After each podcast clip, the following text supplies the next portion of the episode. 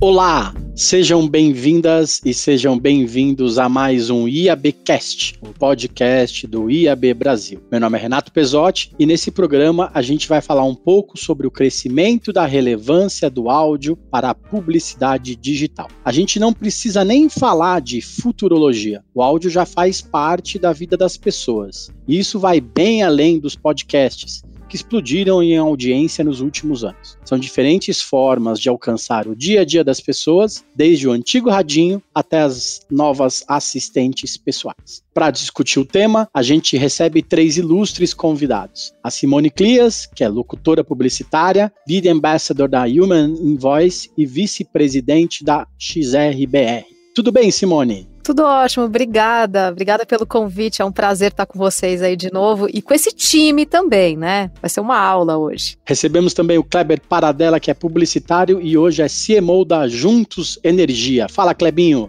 Olá, pessoal. Bom dia, boa tarde, boa noite. Uma grande honra estar com vocês aqui. Muito obrigado pelo convite. E completa o nosso time o José Melchard, que é diretor do Spotify Advertising Brasil. Tudo bem, Zé? Oi, Renato. Oi, Simone. Oi, Kleber. Tudo bem? Oi, ouvintes. Prazer estar com vocês aqui hoje. Obrigado a todos vocês e pela participação. Lembrando que o podcast do IAB Brasil tem oferecimento de Spotify, UOL e Entravision.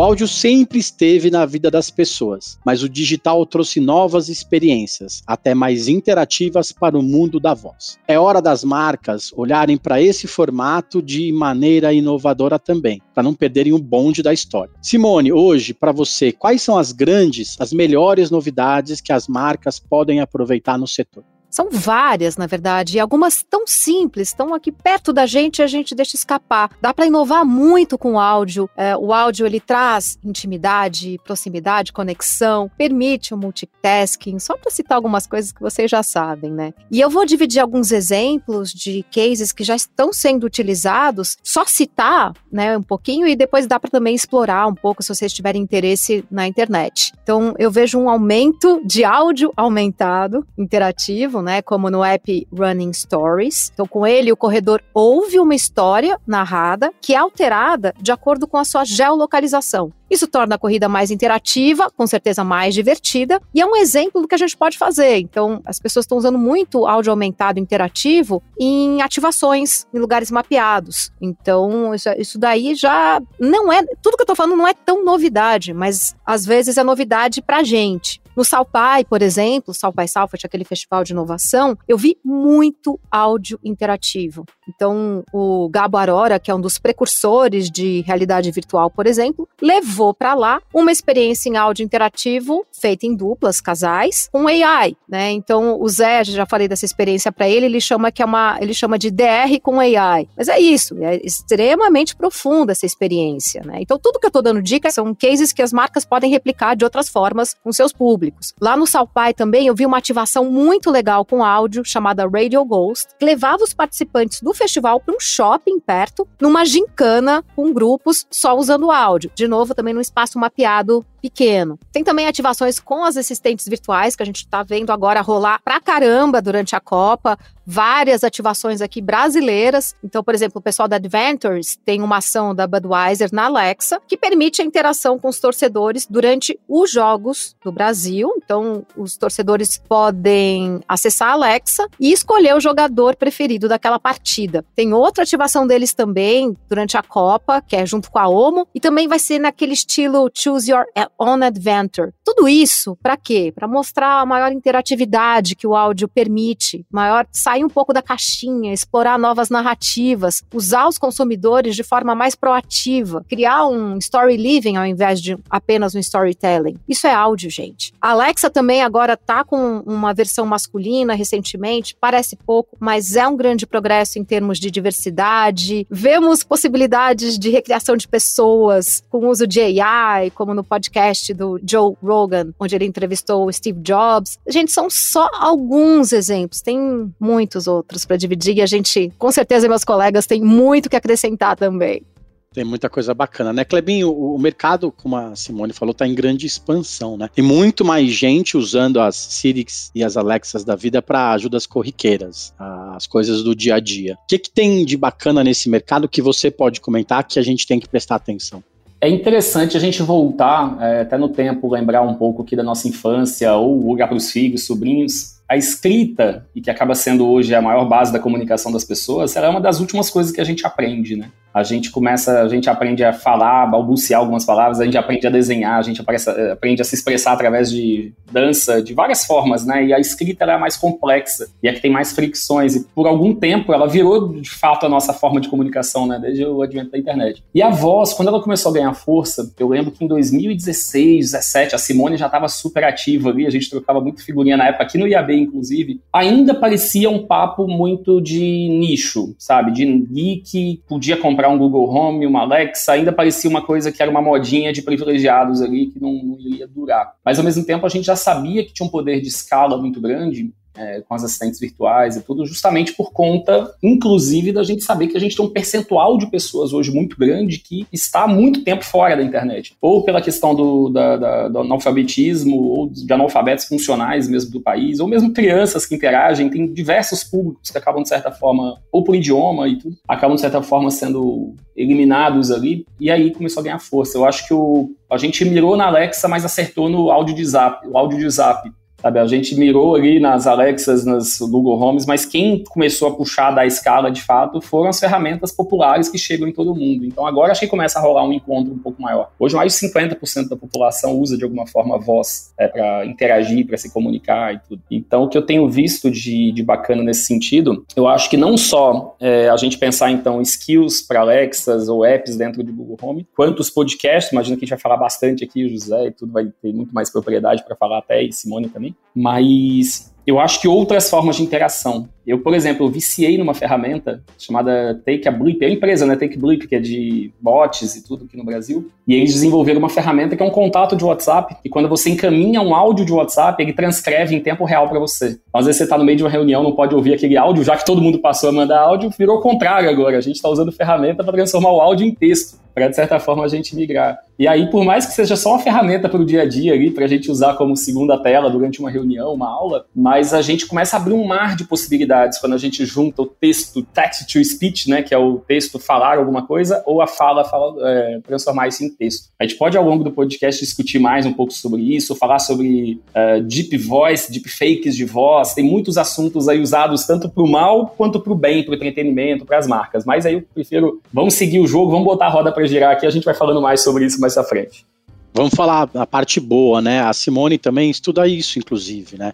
Simone, você comentou um pouco como que funciona a voz das assistentes virtuais no metaverso. É uma evolução do que a gente já vê hoje, né? O que, que você tem estudado sobre isso? A gente fala muito não só da voz, mas do áudio nas plataformas de metaverso, a importância do áudio, na, não só nas plataformas de metaverso, mas também eh, nas experiências de realidade virtual, né? Então, para você ter a sensação de presença, então isso não é só a voz, é o áudio inteiro. A sensação de presença que você realmente está transportado naquele universo, né? Naquela plataforma de metaverso. Então, o áudio ajuda muito na localização. Então, se eu tô num Zoom aqui, né? Todo mundo, cada um na sua, na sua janelinha tal. Se a gente está junto dentro de uma plataforma de metaverso, eu tô do lado do Kleber e afastado de você, o Kleber vai me ouvir com mais nitidez do que você. Se eu me, se eu me aproximo de você, é o contrário. Então, o áudio ele ajuda muito na localização dentro de uma plataforma de metaverso. E também a gente, por exemplo, se a gente está conversando numa caverna, o áudio também vai replicar aquele ambiente, tudo para que a gente tenha maior sensação de presença. Enfim, e aí entra várias outras coisas, né? A gente está vendo o uso do juntando a voz sintética com os avatares, criando esses seres digitais digitais, os digital human, que o Klebinho ama falar sobre isso, é um dos caras que mais estuda essas coisas, que já estão atendendo os clientes, interagindo com eles em diversas plataformas, inclusive no metaverso. Então tem várias inovações, a Nvidia traz um monte de, de novidade agora, recentemente, enfim, todas as empresas estão se movendo para esses digital human, para cada a meta a gente tem os avatares, o codec, o instant avatar da Meta que a gente viu na, na, na Connect de outubro. Tem muita gente investindo para esses avatares ou fã ou mais ultra realistas. Então tem a Maxim da Nvidia que é mais realista e tem o Tóquio que é um projeto que é, que é um atendente a um robozinho de quiosque também para substituir e que está interagindo com os consumidores. Esses são da Nvidia. Tem, por exemplo, âncoras de TV que elas vão lá, elas apresentam o programa e depois, se precisar um, um take durante a programação, a digital twin dela, né, o digital human dela dá lá o boletim de emergência tal. E ela continua no ao vivo. Também estão usando pra caramba digital human no no live commerce, a gente vai acabar convivendo e, e até dentro do, das plataformas de, meta, de metaverso. E olha que loucura, porque se a gente está como avatar e eles também como avatares e com a voz que mimetiza a nossa, a gente vai cada vez mais conviver com digital humans dentro dessas plataformas e às vezes a gente não vai nem saber que eles são digital human. Tô viajando aqui porque eu, eu tô vendo a cara do Clever que eu adoro falar essas coisas com ele, e o Zé também, e o Renato também. Vai lá. E isso dá um, dá um medinho, né, Clebinho? Conta pra gente, você tem estudado sobre isso. É, mas é toda tecnologia, isso é normal. É, nossa, começa a pitar aqui nossa, nossa cabeça e a gente já começa a ter medo de toda tecnologia é, de largada quando ela sai. Mas só de curiosidade, eu acho que da mesma forma que tem empresas como a NVIDIA e diversas empresas aí trabalhando para a questão do, da construção desse corpo né, digital, esse, esse avatar, tem muitas outras também trabalhando na alma, né, na essência do conteúdo, na inteligência. E esses dois universos, quando eles se juntam, é impressionante. Eu vi esse, ouvi esses dias num podcast, aí mais uma vez a voz influenciando. Eu ouvi num podcast esses dias um caso de uma empresa que eles fazem o você escolhe o perfil da persona que você quer. Então, você escolhe, por exemplo, um homem 50 a mais, é, com um perfil conservador e evangélico, por exemplo. E a partir disso, ele cria essa personalidade. E aí, na hora, você pode perguntar o que você quiser e você vai ter as respostas baseado nessas variáveis que você escolheu. E da mesma forma, você tem outras ferramentas, é, assim como o, thispersondoesnotexist.com, que é o essa pessoa não existe.com, e outra que eu vi esses dias que eu esqueci o nome agora, que você pode escolher a personalidade, aí o corpo dessa pessoa né? Qual a etnia, qual a expressão facial, qual a idade, você tem uma série de variáveis que você coloca e ele cria esse corpo para você em tempo real.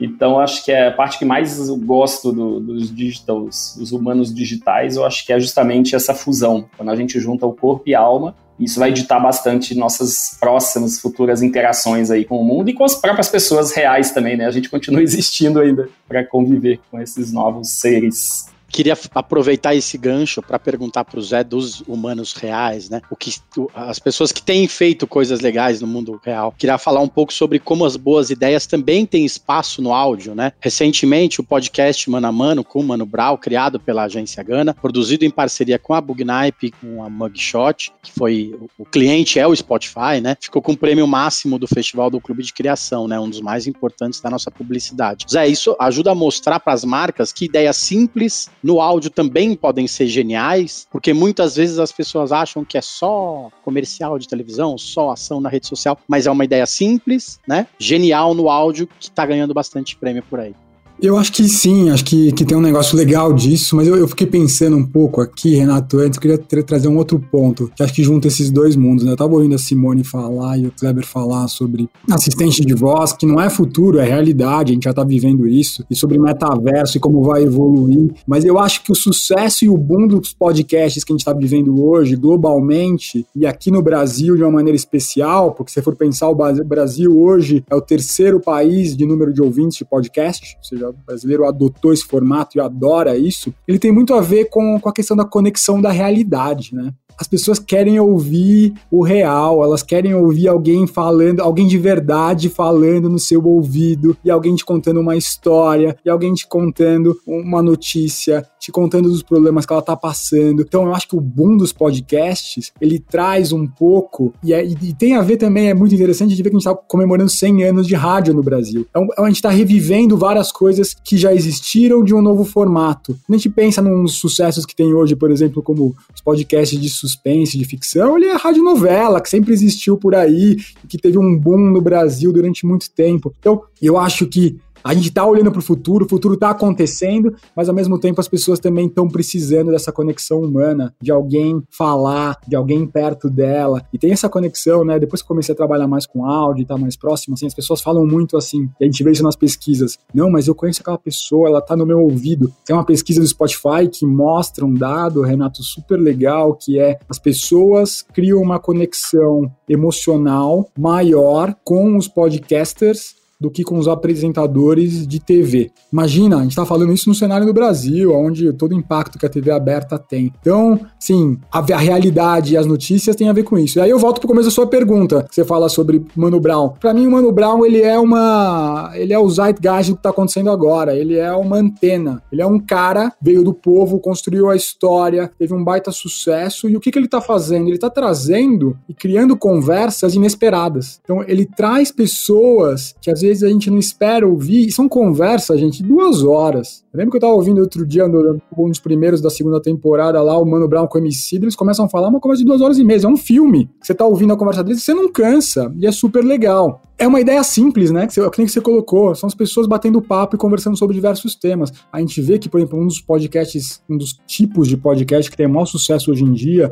em especial com a geração Z, são os podcasts que falam sobre problemas do dia a dia, é, angústias, problemas de saúde mental. É o que a gente fala aqui um pouco sobre como audioterapia, né? As pessoas estão recorrendo ao formato nesse sentido também. É uma ideia simples. A gente vê muito também as marcas querendo entrar nisso e querendo se apropriar disso isso, que é um pouco do, do teu ponto. Mas eu sempre falo, e sempre que eu estou conversando com algumas marcas ou com os anunciantes também, eu sempre falo assim: você tem um planejamento, uma proposta de conteúdo? Será que você tem um plano? Se você quer começar a conversar com alguém, você tem um plano para ter essa conversa durante longo prazo? Ou você está querendo tá, só surfar uma onda e entrar na moda? Se você não tem uma estratégia, um plano para você ter duas, três temporadas e você tem realmente o que falar, primeiro se familiariza com o formato, tenta entender, vê se sua marca tem aderência ou não, para depois você ver o que realmente faz sentido. E um outro desafio que eu vejo que é muito grande também, Renato, e aí eu tenho certeza que a Simone e o Kleber veem isso também no dia a dia, porque são dois fãs do áudio, que é a gente está vivendo, a gente viveu nos últimos 5, 6 anos, acho que a gente está um pouco no auge disso, o boom do vídeo digital. E agora vivendo o boom dos vídeos curtos. E quando a gente conversa, principalmente com o pessoal de criação de agência, eles, eles Imagina, a criação de áudio no Brasil, que já foi tão premiada, e a gente tem jingles emblemáticos, históricos, como pipoca com guaraná, outras coisas maravilhosas, os caras não criam mais pro áudio. Eles não sabem mais como criar. Essa geração nova não sabe o que é isso. Então, acho que uma, um desafio que todos nós que gostamos disso e gostamos do tema temos é como é que a gente fomenta o mercado e ajuda a gente a fazer coisas legais pro áudio de novo. Que pode ser um podcast super interessante, como foi o do Mano Brown, mas às vezes pode ser uma coisa simples, pode ser um spot muito bem feito, pode ser uma conversa muito bem feita, pode ser uma assistente de voz que vai conectar a a marca no tom certo com o consumidor naquele momento que ele precisa. É legal você tocar nesse assunto, até porque a gente tem o Kleber, que já trabalhou em grandes agências, tem a Simone, que é muito procurada pelo mercado, de repente, para fazer mediação de programa e tal. E a gente vê um monte de marca lançando podcast. E aí a gente percebe que o cara lança uma temporada e não lança a segunda. Ou lança a segunda e para porque provavelmente não teve muitos downloads, né? Às vezes nem é isso, né? Não é isso que importa. O número de downloads nesse, nessa situação talvez não importa. Vai valer muito mais levar a informação para frente para o seu próprio colaborador ou para um público externo do que ter muito download. Queria que a Simone e o Kleber falassem um pouco sobre isso, sobre essa quantidade de marca que tem tentado fazer coisas, principalmente em relação a podcasts, e o que, que eles acham que, que dá para fazer diferente dos outros. É, Simone primeiro. Eu ainda estou processando o que o Zé falou. É, sério, eu ainda estou processando porque eu acredito exatamente no que ele falou. Eu acho que o Zé falou tudo dessa de você ter uma estratégia de longo prazo. As marcas precisam criar para onde os consumidores estão, para qual plataforma e criar nativamente. Então, por exemplo, agora vocês estavam começando a falar, né, de geração Z, da turma que está usando muito como audioterapia, e eles também são muito ligados em música e, e tudo. E, e aí o que que acontece? Eu fui dar uma olhada lá no, no Spotify e se você procurar Speed, você vai ver um monte de playlist Speed. Vocês sabem o que, que é isso? Eu não sabia até pouco tempo atrás. Simplesmente são músicas aceleradas que, que migraram da plataforma TikTok, onde essa geração tá lá vivendo, e migrou. É multiplataformas, plataformas se conversam. Então a gente tem músicas aceleradas, isso pode replicar também nos, nos próprios podcasts, enfim. Qual é a linguagem? o que cada público. Então, a, a, marca tem na hora que vai investir, tem que pensar no que o Zé falou. O que, que você tem para dizer? Quais atributos você quer associar à sua marca? Qual conteúdo você tem? Você tem uma estratégia de longo prazo? Áudio não é uma brincadeira. As pessoas estão migrando da TV para outras plataformas. Áudio também. Vamos explorar isso de jeito criativo, vamos mostrar o que o brasileiro tem de criativo, a gente ganha prêmio pra caramba. Vamos explorar as plataformas que a gente tem de formas que sejam surpreendentes e às vezes tão fáceis de fazer. É só botar a criatividade é, do brasileiro nisso nisso. Não, Simone, eu queria, eu queria, aproveitar esse teu gancho aí do Speed para contar uma história que é muito interessante que eu ouvi outro dia, de um amigo que é DJ. E ele falou, ele toca muito, ele é um DJ, assim, não conhecido, mas ele toca muito em festas, festa, casamento, bar mitzvah, show de adolescente. E ele falou que o, o fenômeno que ele tá vendo agora, principalmente com os mais jovens, é que ele começa a tocar uma música e dá um minuto as pessoas começam a pedir para mudar. E aí começa a tocar outra, elas pedem para mudar. E aí se for pensar, tem muito a ver, principalmente com essa geração mais nova, uma geração que tá acostumando, às vezes descobre coisas, às vezes no YouTube, no TikTok. Ela ouve às vezes 15, 30 segundos no máximo e, e já quer mudar. Será que a gente vai ter espaço e eles vão conseguir ouvir a música de 3 minutos de verdade de novo? E é, como é que a gente alinha essa expectativa e, e traz isso? E que tem a ver com a história do speed, né? Até a música eles estão querendo acelerar, estão deixando de curtir, aproveitar um monte de coisa coisa legal, seja numa festa ou seja num momento tão íntimo que você está tendo, porque esse mundo está tão acelerado e está tudo tão rápido e é tudo tão descartável que o áudio também está entrando nisso. E é um, é um cuidado que a gente tem que ter. Então toca Raul 2.0, né? Aquela galera do show que ficava pedindo para mudar a música, voltando agora, a versão TikToker. Eu, quando eu trabalhei na em, fui agência, depois fui cliente também, né, em empresas e tudo, atualmente também, é, o que eu percebia é que as pessoas, elas acham que às vezes plataforma é ideia. Então, assim, ah, eu tenho uma ideia, vou fazer um podcast. Isso não é uma ideia. Eu lembro que lá atrás, né, eu tenho uma ideia, vou fazer um QR Code não sei onde. Tenho uma ideia, vou fazer uma vending machine. As pessoas, elas pensam na plataforma e param ali. Então, assistente virtual, por exemplo, que eu mais vi, ou bot, pode olhar qualquer marca de qualquer bot, olha, tem 90% de chance da experiência ser muito ruim. E que talvez a pessoa que deu essa, entre aspas, ideia, ela nunca fez a experiência, ela nunca testou para ver se aquilo realmente ficou bom. E a gente acaba criando coisas muito ruins na rua. E o podcast acho que é um excelente exemplo que o Zé trouxe do Mano a Mano. Eu ouvi todos, viciei, super ansioso para todas as temporadas. Porque se você pensar como ideia, é uma ideia chamar o Mano Brown fazer um podcast? É. Mas assim, o que é genial é a qualidade com que foi feito e pensado o conteúdo. A história de proximidade que o podcast cria, cara, eu me sinto próximo, assim, eu me sinto o melhor amigo do Mano Brown a partir do momento que eu passei a ouvir como se eu estivesse naquela sala, naquele estúdio, conversando, trocando ideia e ouvindo. Cara, eu quero ouvir histórias dele o resto da vida. Porque foi muito bem feito, a escolha dele foi muito boa, a,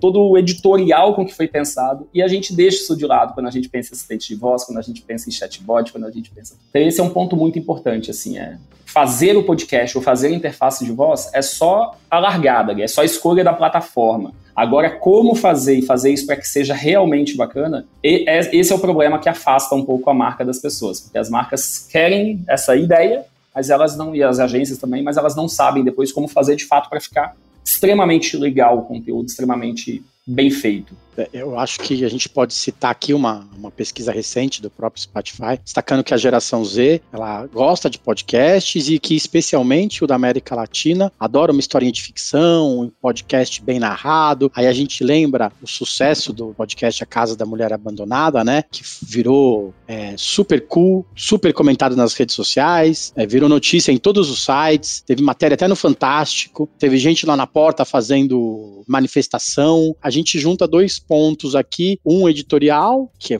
foi uma coisa criada especificamente com aquele intuito. Do outro lado, uma historinha de ficção, às vezes, que pode ser legal, pode atingir, alcançar um público específico. Zé, como que uma marca pode entrar nessa? Ela pode chegar para vocês no Spotify assim, me ajuda, eu preciso alcançar tal público. Tem bastante gente procurando vocês, ou às vezes, ou muitas vezes vocês que têm que bater na porta das marcas e falar assim, ó, oh, não perde essa oportunidade porque ela é imperdível mesmo. Como que tá esse balanço de hoje? Tem que, tem que fazer as duas coisas, mas eu queria falar um ponto antes, que quando você falou da mulher da casa abandonada, para mim, e se você for pensar, quem ouviu o podcast, você tá ouvindo ali o Chico falar, ele tá contando da vida dele, da história dele ali, que ele vive no bairro, que ele vai, ele anda, no Natal, o que aconteceu. É tão simples, mas é, é só o poder de uma boa história. Eu acredito muito nisso que o Cleber falou, assim, não, a gente não tem que ir pelo formato ou pelo, pela mídia, é o poder de uma boa história, que foi contada ali de um jeito simples, que era ele gravando e contando. E o poder que ela ganhou foi impressionante. E a gente vê outras tantas histórias boas ganhando. O que a gente vê hoje, Renato, assim, é muita. As marcas estão muito curiosas para fazer, explorar o áudio. Elas não sabem muito bem o que fazer e por onde ir. E, e, tem diversas possibilidades, né? Então eu sempre começo com essa pergunta um pouco assim: você tem uma estratégia de áudio? Qual é a sua estratégia de conceito? Não. A maioria, das, a maioria das marcas não tem. E o que a gente tenta sempre fazer é com quem que você quer conversar? E tem uma coisa muito importante também do, do áudio, que é um pouco que a Simone falou no começo, que o áudio ele tem uma coisa diferente de outras mídias, que é a multitarefalidade. Eu consigo ouvir o áudio fazendo diversas coisas diferentes. Então você pode ouvir o áudio pegando um ônibus, trabalhando, treinando, lavando uma louça, limpando a casa. Então a gente sempre fala muito assim, com quem que você quer conversar, que tipo de pessoa você quer conversar, que momento você quer falar com ela. Porque para cada grupo de pessoas e para cada momento, acho que você vai ter estratégias diferentes. E aí, o áudio, acho que a gente tem coisas muito simples, né? Acho que uma das coisas mais simples que eu acho mais legais que tem, por exemplo, no Spotify, mas você encontra em outras plataformas também, é, pô, eu vou patrocinar uma playlist pô, eu, eu, sou, eu sou um pouco mais velho, acho que a gente tá mais ou menos da mesma idade aqui, pô, era a nossa fita cassete gravada, que a gente gravava no rádio, né, ficava ali gravando, tinha que depois tentar pagar o comercial que ficava, aquelas inserções da rádio. Playlist, hoje em dia a playlist é uma das coisas mais pessoais do mundo, se as pessoas gravam playlists para diversos momentos da vida dela, para situações que elas estão vivendo e compartilham a playlist, vai, e as playlists no Brasil, pra vocês terem ideia, no Spotify, a gente tem entre as playlists mais tocadas é, do mundo, algumas do, do, do, Brasil, por exemplo, a Top Brasil, que é uma playlist do Spotify, a Funk Hits também, que é uma outra, outro fenômeno. Então, assim, patrocinar uma playlist dessa, assim, é a tua marca falando assim, olha, eu tô te oferecendo algum tempo de, de conexão com essa coisa que você gosta. Eu lembrei eu lembrei aqui da Mulher da Casa Abandonada, que tipo, eu, eu ouvi tudo também, fiquei lá viciado e tudo. Não fui pra frente da casa, mas acompanhei tudo que estava acontecendo. Mas um ponto, além de concordar que a qualidade com que o Chico Ferretti fez, que deixou, que fez toda a diferença, ele pegou uma tendência que já estava muito pulsante, e ele dá para perceber, depois acompanhando os posts dele, ele é um cara que tem um dedo no pulso muito grande da sociedade, né? Do que tá acontecendo. Essa história de crime real já tinha ganhado há muito tempo ali com a internet, já, oh, desculpa, os streamings todos, né? Com filmes filmes. É, o próprio podcast também do caso Evandro, que é um espetáculo também de, de podcast que virou série no Globoplay. E foi muito legal que ele conseguiu trazer dentro dessa onda de crime real aqui, mas com um jornalismo, né, sendo contado. Mas é legal ver que agora tem um outro movimento acontecendo nos streamings que logo mais acaba virando áudio também. E é isso que, é, que são as histórias de sucesso ou de fracasso de grandes empresas de tecnologia. Então tem a série sobre Uber, tem a série sobre WeWork, e aí queria até indicar a série agora sobre Spotify, né? Que eu sou na caixa, que é sensacional a história inteira que conta da, da, do fundador da Spotify e tudo. E logo mais esse gênero acaba chegando também nos streamings de áudio, né? Da gente contar histórias de sucesso e de fracasso de empresas, empreendedores. E aí, eu queria ressaltar um outro fenômeno que está acontecendo agora muito interessante, que é não só a adaptação do áudio do que acontece em outras plataformas, mas principalmente a gente começa agora, alguns podcasts começam a ganhar outras, outras vidas em outras plataformas. A gente tem um caso interessante aqui que é, começou na América Latina, que é Paciente 63, Caso 63, no Brasil interpretado pelo seu Jorge, pela Mel Lisboa, que está estreando agora a terceira e última temporada, que vai virar filme. Ele, ele começou como um, como um podcast e vai virar filme. É isso, agora vai, a gente acabou de lançar no, na Inglaterra com a Julianne Moore, então assim, você vê que ele, ele começa a ganhar outra ação em outros países e começa também a transcender para outras mídias e outras coisas. Então, volta para o começo da nossa conversa, tudo que a gente falou. É o poder da ideia, é o poder da história, ela vai acontecer de diversas formas. O importante é a gente estar tá perto do consumidor. E só para fechar o teu ponto lá, Renato, você falou assim: ah, mas as marcas já vêm, tem muito muita marca que a gente vem conversar com a gente, mas a gente também vai atrás de muita marca, porque a gente acha que tem muita oportunidade, muita coisa legal para acontecer em diferentes momentos. E eu, eu só uma outra coisa que eu lembrei que acho que vale a pena trazer também, eu não quero criar polêmica, mas a gente vê, acho que um dos ter melhores termômetros do sucesso do podcast hoje em dia é o que aconteceu nas eleições presidenciais. Você viu que boa parte dos embates e dos grandes depoimentos que aconteceram e das grandes conversas, e conversas longas, né, duradouras, foram conversas em podcasts e os dois candidatos ali brigando para falar, para ver quem tinha mais audiência. Aconteceram os picos de audiência em podcast durante esse, esse período, então acho que foi um termômetro legal. E os conteúdos curtos, né, também desses podcasts que invadiram as redes sociais. É, o edit, né, depois. Exato, que é o que a gente estava falando. Lembra que a mídia tem que ficar esperta onde é que eu, qual plataforma o consumidor tá? Porque realmente é, a gente vê que vários debates não aconteceram para priorizar também a, a, plataforma podcast. Enfim, a gente tem que criar a plataforma onde o nosso consumidor está. Agora, falando do, do paciente 63, adorei essa notícia do filme. E aí eu também queria explorar mais uma coisa de linguagem que eu acho muito interessante. Porque no o áudio, com um elemento simples, mas com bastante trabalho, tá, gente? Eu falo, quando eu falo simples, não é que não é trabalhado, tá? Tem profissionais incríveis de áudio trabalhando para aquela coisa parecer simples. A gente consegue é, estimular muito a nossa imaginação, criar mundos totalmente impossíveis. Então, até o paciente 63 de ficção. Eu imagino, tenho todas as, aquelas cenas na minha mente e tal. Eu tô curiosa para saber como é que ele vai ser adaptado para a imagem, porque de novo, são histórias que têm que ter formatos diferentes. Então, pro filme ela tem que ser de um jeito, pro áudio ela vai explorar outra coisa, então pode ser um produto totalmente diferente. E eu lembrei da série Calls, que eu não lembro agora se era a Apple, não sei onde passava, que é uma série só de áudio, mas na TV, porque tinha gráficos acompanhando. Então a gente não tem uma lógica só. E aí perguntaram pro autor por que, que ele não, não colocou isso em podcast. Ele falou, porque eu não quero só áudio, eu queria esses gráficos acompanhando a minha série Calls, que é de suspense. E aí, de novo, com o meu mundo de realidade virtual, que a gente também pode criar mundos impossíveis, imersivos tal, não dá mais para pensar, como o Kleber mesmo falou e como você falou, não dá mais para pensar em caixinhas separadas, né? As coisas não são são mais separadas, as coisas estão totalmente interligadas e a gente tem que usar o que tem de melhor em cada plataforma para estimular as pessoas da melhor maneira. É, é, é fascinante esse tema, fascinante. Não, só para complementar aqui rapidinho, Simon, você ia gostar, porque e, se for pensar é o oposto da realidade virtual, né? A gente fez o lançamento do Paciente 63 agora no Chile e a gente lançou um jogo de tabuleiro que é o jogo de tabuleiro do paciente, as possibilidades do que vai. Que é isso, é a ideia que ela pode ir do jeito mais simples até o jeito mais complexo. Olha isso, Clebinho!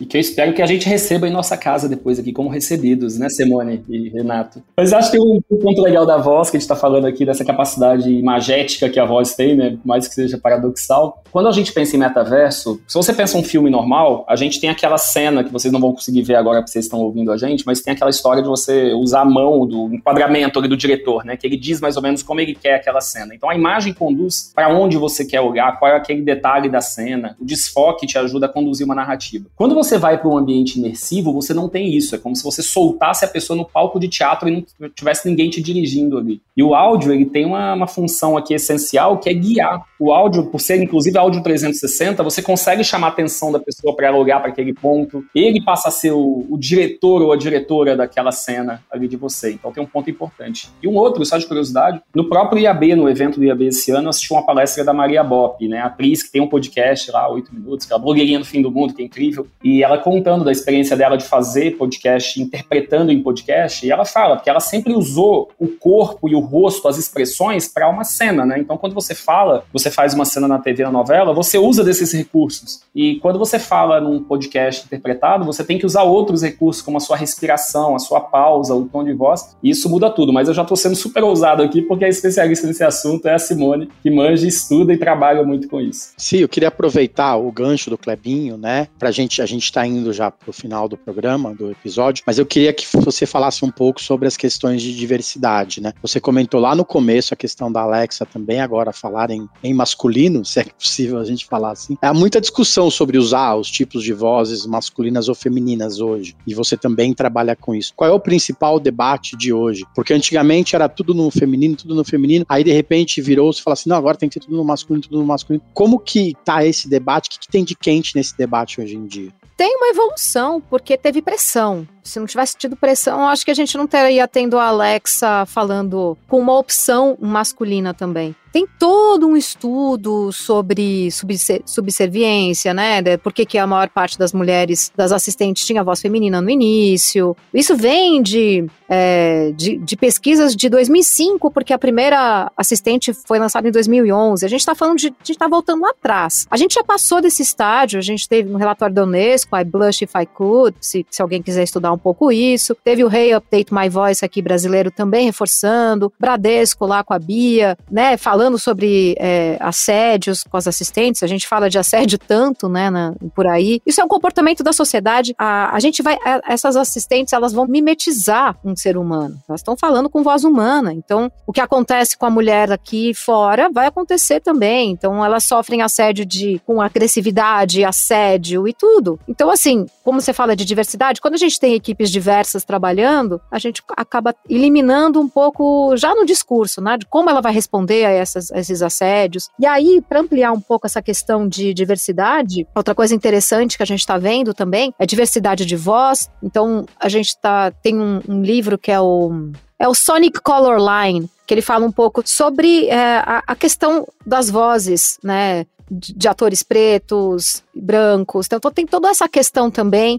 O Spotify levou uma amiga minha, John Baker, que é uma super ativista de voz. Ela criou um evento de um Oscar de voz. Eu sou júri desse evento há faz dois anos. E a Spotify levou ela para Cannes agora, o festival, para falar sobre isso. Gente, parece uma propaganda da Spotify, mas é, é...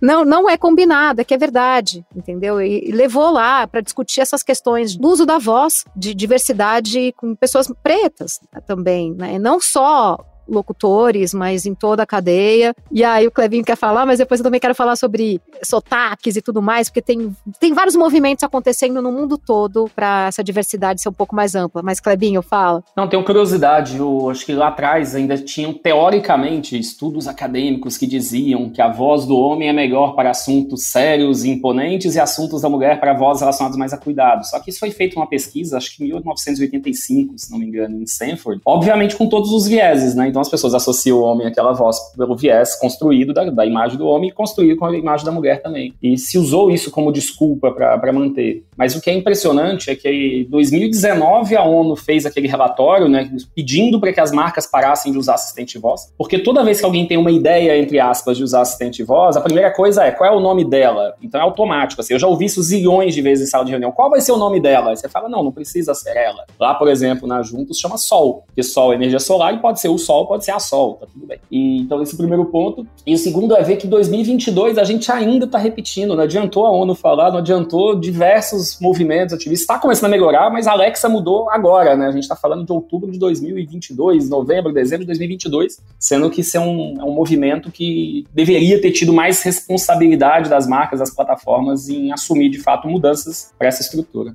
Google fez antes. E a gente chama de Alexa, né? É, a gente pode chamar de Echo e, ou de Amazon e a gente sempre usa a Alexa. Tem um detalhe importante que a gente sempre fala, ah, na Alexa, aqui em casa é Echo, né? E a gente trabalha assim e acabou, e vai ter que ser o Echo mesmo. E agora ele vai falar em masculino, vai ser melhor ainda, né? Se... Não, tem que ter opção. Não sei se é melhor ou pior. Eu acho que tem que ter opção. É, é não tem que ser aquela coisa, você associar uma assistente que está lá 24 horas, subserviente na sua mão, não precisa ser necessariamente mulher. Pode ser mulher, homem, sem gênero. Tem que ter opção.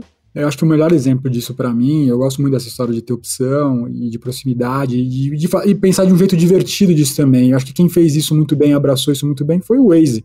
O Waze não só, assim, você tem o tipo de voz que você tem, ele começou a pegar vozes famosas, pegou aquele cara que é o carnavalesco da Globo, pegou locutores, pegou personagens infantis, e você escolhe, vai brincando, e vai mudando, e vai modulando de acordo com o seu humor, com o seu momento. Então, eu acho que assim, a gente tá num. O que não falta pra gente hoje é a possibilidade de escolha. A gente tem que dar para as pessoas o poder de escolher o que elas querem e como que elas querem interagir. Só curiosidade, o Waze você pode personalizar, né, a voz. E aí os meus pais estavam em São Paulo esses dias, eles pegam muito estrada. Aí a voz do carro deles são os netos. E aí quando fala vira à esquerda é a voz da minha sobrinha, minha sobrinha, vira à direita é a voz do outro. Então eles gravaram que eles matam a saudade quando eles estão na estrada e eles ficam ouvindo a voz dos netos no carro. E olha que legal, o poder de personalização. Fica até mais fácil para matar a saudade, né, Kleber? Exato. Ainda nesse assunto que vocês estão falando das assistentes, de dar opção, eu tenho uma parceira nos Estados Unidos, a Rupal Patel, que é da Veritone, ela é, é VP de acessibilidade lá. E ela, o que, que ela está fazendo? Ela está aumentando ainda mais. Então, porque assim, tem Alexa, agora a Alexa tem duas opções. Mas ela vai pegar uma marca que vai ter a sua Alexa, vai ter a sua assistente. E aí a sua assistente, por exemplo, é para um público mais idoso, uma assistente mais de companhia. A voz vai ser diferente e ela vai falar com um ritmo diferente. Então, o que, que a RuPaul está fazendo? Ela tem contrato com vários locutores, então é uma diversidade bem grande. Então, ela faz uma assistente muito mais customizada, com o sotaque que você quer, mais próxima. É quase como se essa do Waze dos netos, né? Então, o que, que você quer ouvir? Quem, quem que você quer que te faça companhia naquele momento, né? De repente, uma assistente super animada, com voz fininha, tanana, não vai, não vai servir muito de companhia para um idoso num lar de idosos. Mas de repente é uma outra que vai funcionar, ou enfim. Então dá, dá para você personalizar, como a gente faz isso em todo o marketing, mas você consegue também fazer isso com as assistentes também. Isso é mais uma evolução. Eu acho que a gente está chegando para isso aí também. Legal, gente, obrigado. Como acho que um grande, dois grandes destaques que a gente pode dar aqui são é, causar proximidade para as pessoas. A gente falou disso praticamente o tempo todo, né? Desde os podcasts até patrocinar playlists, a criar assistentes de voz que sejam mais próximas e, no final das contas, falar sobre o poder das boas histórias, né? Isso que é a nossa publicidade, seja ela digital, seja ela offline, poder das boas histórias ainda, ainda é isso que manda. Queria agradecer muito a participação da Simone, do Kleber e do, e do Melchat. Obrigado, foi muito bom, muito bom ouvir vocês. Para quem quiser ler ou ouvir mais sobre o tema, o site do IAB Brasil tem diversos conteúdos sobre o assunto. Lá no, no, no site do IAB também vocês podem escutar os outros episódios das outras temporadas do IABcast. Valeu, gente, obrigado e até mais.